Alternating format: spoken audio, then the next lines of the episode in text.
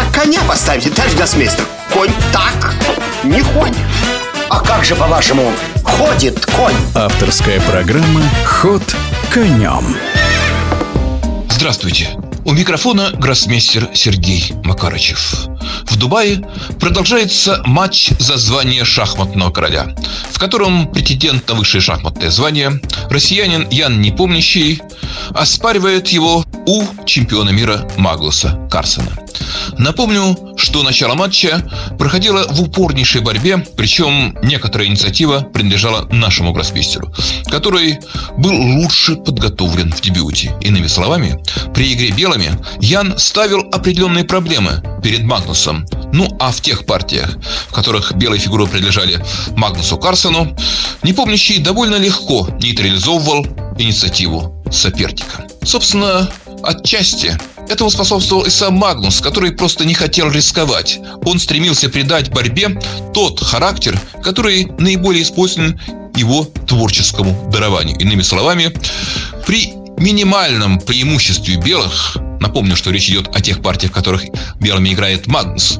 Так вот, при своем минимальном преимуществе он готов долго мучить соперника, заставлять его совершать невынужденные ошибки. А в этом Магнус Карсон, пожалуй, может быть признан величайшим шахматистом всех времен и народов. Так вот, несмотря на все это, креативность и отличная дебютная подготовка Яна Непомнящего, казалось, давали ему очень неплохие шансы поспорить с Магнусом Карсоном как минимум на равных, а может быть и обыграть его. Но в шестой партии произошло крайне неприятное событие. Разыграв дебют без каких-либо амбиций, Магнус Карсон, тем не менее, продолжал борьбу, а Ян Непомнящий попытался сыграть на перехват. И я полагаю, что именно это решение, это вполне объяснимое психологические решение и породило дальнейшие неприятности. То есть, действительно, позиция оставалась весьма любопытной, весьма напряженной, примерно равной. Черные точно стояли не хуже, но, несмотря на преимущество по времени, поскольку Ян, не помнящий в первой части партии, играл быстрее, чем Магнус Карсен. Так вот, несмотря на это, Ян начал допускать ну, ошибки или, можно сказать, неточности. И в результате Магнус Карсен захватил инициативу. Более того, одна из ошибок Яна, допущенная уже за несколько минут до контроля, могла позволить Магнусу Карсену получить, по сути дела, решающее преимущество. Но Магнус прошел мимо этой возможности, и уже у Яна появились шансы на перехват инициативы. Не буду пересказывать всю фабулу борьбы. Скажу лишь, что временами казалось, что вот-вот соперники согласятся на ничью, поскольку Яну удалось занять такую неприступную оборонительную позицию. Иногда казалось, что у Магнуса Карсона появляются приличные шансы на победу, но все свелось к очень необычному окончанию, в котором у Яна Непомнящего был одинокий ферзь в дополнение к королю, а у Магнуса Карсона ладья, конь и две пешки. Собственно, до такого рода позиции доходили отдельные партии, которые игрались вне самых таких значимых заметных соревнованиях. И шахматисты знают, что позиции эти очень опасны, поскольку страна, обладающая численным преимуществом, то есть ладьей, конем и двумя пешками, имеет практические шансы на победу. Было непонятно, сможет ли Ян устоять, но устоять он не смог. Магнус Карсон очень долго маневрировал, словно бы скрывая свои намерения проводить какой-либо план. Ну а когда Ян серьезно подустал, когда времени осталось уже совсем немного на часах, он пошел вперед и, в общем общем-то, проломил оборону Яна Непомнящего и вышел вперед.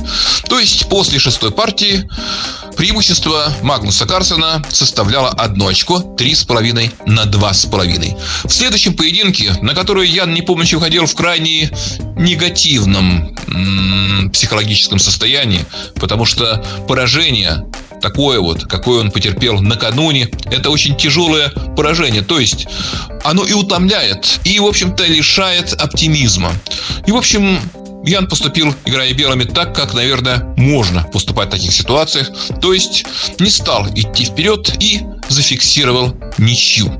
Ну а что касается восьмой партии, которая начиналась при преимуществе чемпиона мира в одно очко, то поначалу Магнус Карсон не претендовал на многое, а Ян действовал очень четко, и казалось, что вот-вот произойдут дальнейшие упрощения и соглашения на ничью. Но в один, так сказать, злосчастный критический момент, задумавшись, а у непомнящего, который играл в дебюте гораздо быстрее, было много времени, Ян пошел не тем путем. И по большому счету его погубила эта единственная ошибка, после которой спастись черным было очень трудно. Тем более, когда напротив сидит чемпион мира, великолепный техник, великолепный практик Магнус Карсон.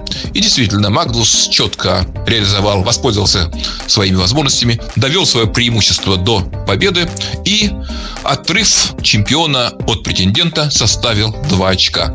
5-3, и ситуация для Яна Непомнящего стала критической. Я полагаю, что лишь победа в следующей партии белыми фигурами, ну, во что верится, честно говоря, с трудом, может внести определенную неясность, а то и перелом в развитие спортивной интриги. Будем надеяться, что Яну это удастся, но действительно он сейчас находится буквально в полушаге от матчевого поражения.